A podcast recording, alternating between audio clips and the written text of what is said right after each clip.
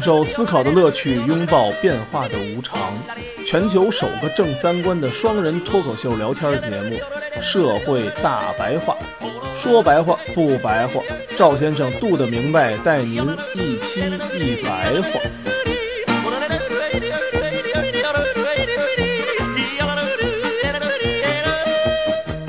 Auf und ab voll Lebenslust und voll Übermut. Keinen Kummer in der Brust und Juche im Welt? Heik kehrt mir der Tod. Denn es hat sich herausgestellt, dass mir das Leben macht.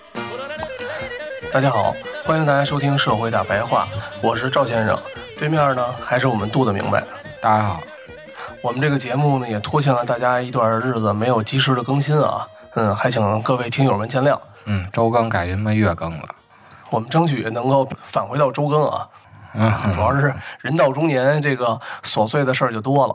所以呢，我们今天呢，是吧，也跟更多的少年少女们做做接轨。咱们不聊董王，不聊特朗普了，咱们聊一聊这个年轻人的话题，年轻人的这样热热点事件。小鲜肉，小鲜肉，对对，《青春有你》这节目呀，可能大家有的看过，有的没看过。但是《青春有你》倒奶这个事儿，大家应该都知道了。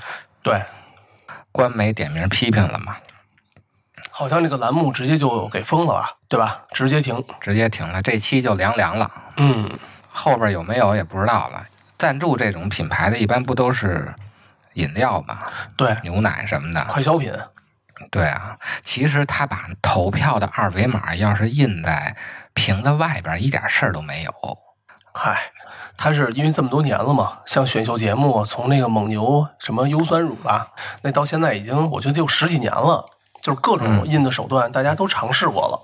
估计是这个，他们觉得啊，印在里面是能确保它这个东西是真真正正被买走，然后被消费了的。我觉得他可能当时有点这么一个想法。防止人家把那对外包装撕了以后，对再把那个瓶子给给给对扔了，还是怎么着？对，结果就出事儿了嘛。从《青春有你》变成《青春有灵》，那个片子刚一出来，其实就被说成《青春有灵》了嘛，因为里头哦没有一个男的嘛，什么意思？什么叫没一男的呀？都是不男不女的嘛，所以被讽刺为青春有灵哦，，都是零，不是一，是吧？都是零。对，哦，是吗？这么狠呐？被封杀呀，就因为倒奶的事情太具有象征意义了。倒牛奶这个事儿，应该是咱们初中课本学的。嗯，上初中历史课睡觉的人，我估计到现在都知道美国倒牛奶这个故事。对，这是一个特别特别热点的事件了。对对对，那是特别典型的批判资本主义的这么一个事儿嘛。正好啊，这一段时间对这个垄断啊，像马云这个事儿，然后对剥削呀、像什么滴滴呀、什么美团儿这种事儿，对整个资本平台，还有对这个娱乐消费的批判都特别强烈。今年的大环境嘛，嗯，出了这么一个典型事件，虽然事儿没多大，但是影响极其恶劣，所以直接把节目封杀了。不过咱们先说明一点啊，青春有毒奶倒的不是真奶，那个奶是食品添加剂，嗯，标的是风味乳制品。对，风味乳制品里头有多少奶说不清楚，没准一滴奶都没有。对，喝的也不是奶，倒的也不是奶。但是呢，这次的倒牛奶跟上一次大萧条时期美国的倒牛奶不是一个倒牛奶。第一次的倒牛奶恰好是资本主义早期产业资本为核心的时期出现的一次倒奶。这次的倒奶是平台数据出现以后，新型的平台资本主义导致的倒牛奶。所以这两个倒牛奶并不是一个原因。首先，咱们说美国的那个倒牛奶啊，其实这个事儿不光美国有，咱们国家近二十年来先后出现了多次倒奶事件。只不过呢，它没有《青春有你》这个影响力，所以大家可能看一看就过去了，也记不住。嗯，没有跨圈儿。对，没有出圈儿。咱们总是用美国倒牛奶这个故事啊，批判万恶的资本主义，说资本家宁可把奶倒掉也不给人喝，是多么多么恶毒。其实这个批判啊，也对也不对。你说的对呢，确实倒牛奶这个事情是资本主义造成的。资本主义之前是不存在倒牛奶事件的。你说的不对呢，单独倒牛奶这个事情来说，奶农并没有错，嗯是上游的制奶公司不收奶，倒奶是奶农的现实选择。为什么是奶农的现实选择呢？咱们要理解这个事情，首先要了解一点经济学原理。经济学里边有一个基础的概念叫需求价格弹性，它是指那个市场商品需求对于价格变动做出反应的敏感度。说白了就是东西贵了、便宜了，对于老百姓买这个东西多少影响的大小，这就是需求价格弹性。所以这个特别好理解啊，决定需求价格弹性的因素有这么几个，一个是对老百姓生活的重要性，越是刚需，弹性就越小。比如大米涨价了，嗯，涨多涨少你都要吃，对，所以大米的涨价对老百姓少吃大米的影响就很小。反之，像奢侈品，它的需求价格弹性就高。比如说明天爱马仕的包卖一千块钱一个，那大街上就全是爱马仕的包了。嗯对，第二个呢是，越是难被代替的，弹性就越小，反之就越大。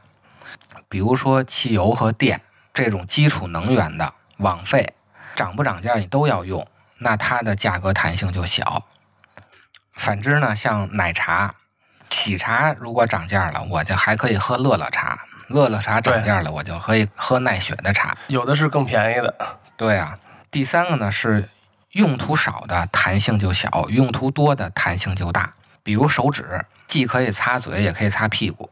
那如果涨价涨得太厉害，我就光用它擦屁股，擦嘴我可以用手绢了，或者我根本就不擦嘴了。第四是普及度高的弹性就小，第五是产品价格小的弹性就小，比如打火机涨五毛、涨一块的无所谓。嗯，第六是需求影响价格，哎，你别说啊，我不知道打火机现在多少钱，好像还是一两块钱吧，两三块钱了，涨了一块钱。哦涨一块钱。哎，你说打火机其实说到底算是涨价非常少的了。我记得咱小的时候就一块钱、两块钱，现在还是两三块钱。所以一切的农产品啊，注定天然的是需求价格弹性非常小的，这就导致啊产量增加了，但是需求不会变，这时候单价就会下来。那有的人说了，既然单价下来了，那产量增加了，它会卖的多呀。但正是因为农产品的需求价格弹性小，导致产量增加的时候价格便宜，但是需求不会增加。对，没有人因为今天一碗米饭比昨天便宜五毛钱来三碗。啊，那他妈是吃饱了撑的。牛奶也是这个道理，没有人因为它便宜几毛钱、几块钱，我就多喝两瓶牛奶。对，所以它的市场是基本稳定的，这就导致奶农的上游产业，也就是制奶企业，像蒙牛、伊利这样的，不会因为奶农的产量增加了，价格便宜了，我就多收奶。它的流水线产能都是固定的，因为嗯需求没有变，市场就这么多，你那边多挤出多少吨奶来跟我没关系，对，我还卖这么多。包括咱们做车、做手机都是，它生产线一年啊就能做出这么多台来，只有需求增加的时候，我可能会增加生产线，对大几十亿、大几百亿的事儿了。对啊，大概能影响牛奶需求的，可能就是总和生育率和国家政策宣传。生的多的时候，没准奶的需求量就大了，对，或者是国家要求全民喝牛奶，像日本那样的，它有一个全民的宣传，嗯，这样可能会让奶的需求侧增加。这样就导致，如果今年牛奶的产量增加了，反而奶农会挣得少，因为单价下来了。比如像咱们国家，二零一三年闹奶荒，当时鲜奶价格涨到了五块钱一公斤。这牧民是不懂得经济学原理的，嗯于是，一看涨价了，就一窝蜂的去买奶牛去了。结果，二零一四年歇菜，三氯氰胺出现了嘛，国内的奶粉市场就低迷了，嗯，鲜奶收购价格跌到了三块三一公斤，这就是没上好小学，你知道吗？这些农民并不知道这些事情他就觉着去年这个五块钱一公斤挣钱了，那我今年我就都去养牛去。而与此同时呢，饲料价格是不变的，还是那么高，养殖的成本就一直在上升，咱们的奶农就不得不倒奶，而且不但倒奶，还要杀牛。嚯，不杀牛的话，就天天吃饲料嘛。成本就越来越高。奶农倒奶杀牛的原因其实很简单，奶企鲜奶的用量减少了，因为需求变小了嘛，它不再收购奶农的鲜奶，而奶农是没有存储设施的，鲜奶的存储的成本它是高于奶牛和农场自身的价格的，而且啊，每天奶牛都会挤奶，就跟人类的孕期似的，不挤奶嗯它就会生病。奶牛也是啊，你今天不给它挤奶，它也会生病。而这个奶企的冷藏设施也不多，奶企的冷藏都是针对运输过程的冷链儿，到了工厂以后直接就加工了，它也不会储存。立即就巴氏消毒了。对，奶企的冷藏设施都是用于成品的，做好了以后冷藏，然后再冷链儿。因为储存鲜奶的成本太高了，嗯，奶企不会花那么大的价钱去储存鲜奶的。再说你花多少钱也存不住，这鲜奶哪儿存得住啊？况且奶牛还天天挤奶，你也不用储存，对，这边到了那边其实就挤了。所以这么一算，奶企储存鲜奶是虽然不划算的，它是亏本的。那你就别说奶农了，奶农更没有钱去投大资金去建这种鲜奶的存储设备了。但是有人问你说白送行不行？其实也不行，除非你是自己去农场打一个拖拉机钻他妈那奶肚子里，你自己作去，因为运输也是要费用的。我就算白送，我把这奶从牧场运到你喝的那个地方，那个运费我得自己掏，那我等于赔钱干这个事儿，不如就就地到了。就地到了，这是一个成本最低的方法了。对，那有人问了，既然白送也不行，我让 NGO 慈善机构出钱来把这些奶送到那些喝不到奶的地方。但是大家要知道啊，慈善机构也是要盈利的，就算他不盈利，爱心寄奶的运费他要是去筹钱的，也是从企业去筹钱的。爱心爆炸一两次行，因为这是一个赔钱的买卖嘛，不会有人长期这么干的。哎，刚挤出来的奶不能喝吧？得加工之后才能喝吧？应该是只能加工后才能喝，是吧但是牧民是不是能生喝，我不知道。肯定哦对于咱们来说是不能生喝的。对对，就算他弄完了之后，对咱也喝不了啊。对呀、所以一方有难八方支援这个事儿，你只能当个个案，不能是一个长期的事情。还有一个方法是可行的，就是计划经济。咱算好了，全中国每年每人喝多少奶，喝多少奶就养多少奶牛。这样一来呢，为了节约，为了不会出现倒奶事件，计划的数值就肯定不是上限，不是预计你最多能喝多少奶，而是预计你最少能喝多少奶。对，这价格可就飘上去了。它才能保证奶不会剩下嘛。这样一来呢，万一全民喝奶的欲望普遍提高了，比如今年全民都想多喝一瓶奶，那有的人就喝不上奶。就影响我们的社会稳定了。所以，计划经济这个事儿也不合适。樱桃没自由也就算了，连喝个奶都没自由了。对啊，对啊，是是是啊，是车厘子自由是吧？那对车厘子自由车厘子自由啊。我给他想了一个招儿，搞牧场旅游，从把鲜奶送出去变成把喝奶的人送进来。送出去你不是得自己掏钱吗？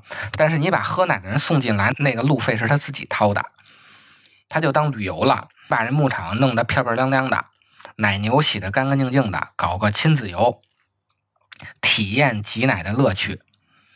这奶一公斤才卖五块钱，现在你可以挤一次奶二百。对，搞成旅游地产了。然后你再搞点这文化衍生品啊，比如各种形状的奶酪，方的奶酪，你搁超市就两块钱一块儿，你弄成奥特曼的，弄成蜡笔小新的，就他妈卖五十。这个对于这些养牛的人要求太高了。对啊，这个就是所谓供给侧结构性改革。嗯，结构性调整了。这个要求奶农的文化水平必须高，你是要受过高等教育的，太难了。那就必须是城市反到这些牧场去搞这些东西。这其实就是咱们要搞乡村振兴的思路。嗯，咱们总书记考察了一个村儿，那个村儿本土的村民可能就几百人，然后有好几千的是上海过去的，嚯，城市的人返回到农村投资搞这些旅游开发呀，搞这种文化建设，好像一共投了四个亿，估计离上海也不远吧？应该是不远，就像咱们离怀柔那个距离似的。就是说，你搞这种文化旅游的话，也必须是受过高等教育的人去搞去，不能成为大规模的实行的这么一一个策略，只能是定点的。所以奶农倒奶啊，它是一个农场的现实选择。用倒奶来批评资本家的唯利是图是不正确的，但是这个现象的根源确实是资本主义造成的，因为在前现代小共同体本位的时代是不存在这个问题的，大家都是聚落而居，这地区有奶牛，我就喝牛奶；没有奶牛，我就不喝牛奶。咱们中国人喝牛奶都窜稀呀，就是因为中国全民喝牛奶，也就是近半个世纪的事情。前现代是以农业为基础的，所以中国没有那么多奶牛，中国人的身体里就没有分解动物蛋白的酶。就是乳糖不耐受嘛。你不就有点乳糖不耐受吗？我就是喝奶的都是游牧民族，人家也是啊，有多少喝多少，粮食也是自己产多少吃多少，完全是自给自足，他不需要考虑到全世界的商品交换。但是到了现代化以后，资本主义时代，资本为了商品能远销海内外，就把牛奶卖到全世界去，这样才形成了为那些没有奶牛的地方也提供牛奶，让那些没喝过牛奶的人也喝上牛奶，这样才有了供需关系。聚落而居的小农社会是没有供需关系的，自己产多少就吃多少，自己身边有什么就吃什么。在供需关系出现以后，才会有因为需求减少或者供给量过量导致的倒牛奶现象。前几年不是还有一个是香蕉吗？是吧？台湾香蕉，啊，对，有香蕉啊，然后就说看看中国大陆是否给点什么政策支持，给这点香蕉给处理处理。后来也没有下文，台湾这边。他们那边的水果啊，都是自由疯长的，其实很多都是没摘就烂了吧。嗯，环境比较适宜。嗯，下面呢，咱们就说说这次的“青春有你”倒牛奶这个事儿。这里头啊，粉丝经济的问题，咱们之前说过就不说了。我们后面呢，说一下符号价值交换的问题。符号价值的交换，意思就是虚拟和虚拟的交换。我们看这件事儿啊，首先偶像是虚拟的，他的形象啊、性格呀，都是平台资本主义打造出来的假象。第二呢，是粉丝是虚拟的，每个投票的背后，个体是真实的，但是他们结成了粉丝这么一个想象共同体，所以总的来说也是虚拟的。投票本身也是虚拟的，所以这次的倒牛奶，并不是传统经济学供需关系所造成的倒牛奶，而是实体商品现在必须为自身赋予新的符号价值，才能凭借新的生产模式、交换方式，增加自身商品的销售额。而在这个过程中，就自然导致商品本身没有意义。消费者购买的是产品的价值符号，也就是投票的资格，这才是青春有毒奶的倒奶原因。于是乎呢，我们就发现这次的倒牛奶用传统的经济学原理已经无法解释了，因为这次倒牛奶不是需求减少或产能过剩造成的，而是这瓶奶使用价值的消失造成的。我买这瓶奶并不是要喝奶，那这个奶本身就没有使用价值。如果单纯啊，我觉得只是因为供需关系倒点奶，央视也不至于点名点到这个地步。嗯，你看奶农倒奶就没有点名，因为那个是人的现实需求。这个时候啊，马克思的价值理论、政治经济学批判，在新的倒牛奶事件中就失灵了。因为劳动和劳动者都在异化，异化到现在这个阶段，你已经无法用价值这个概念去解释现在这个现象了。所以后面我们要解锁一个新的概念，叫象征交换。这是由法国哲学家鲍德里亚提出的。要理解什么是象征交换，我们要先知道《资本论》到底说的是什么。《资本论》的副标题是政治经济学批判，所以《资本论》不是经济著作，而是哲学著作。下部内容可能需要大家在了解《资本论》和索绪尔的语言学的基础上才能听懂。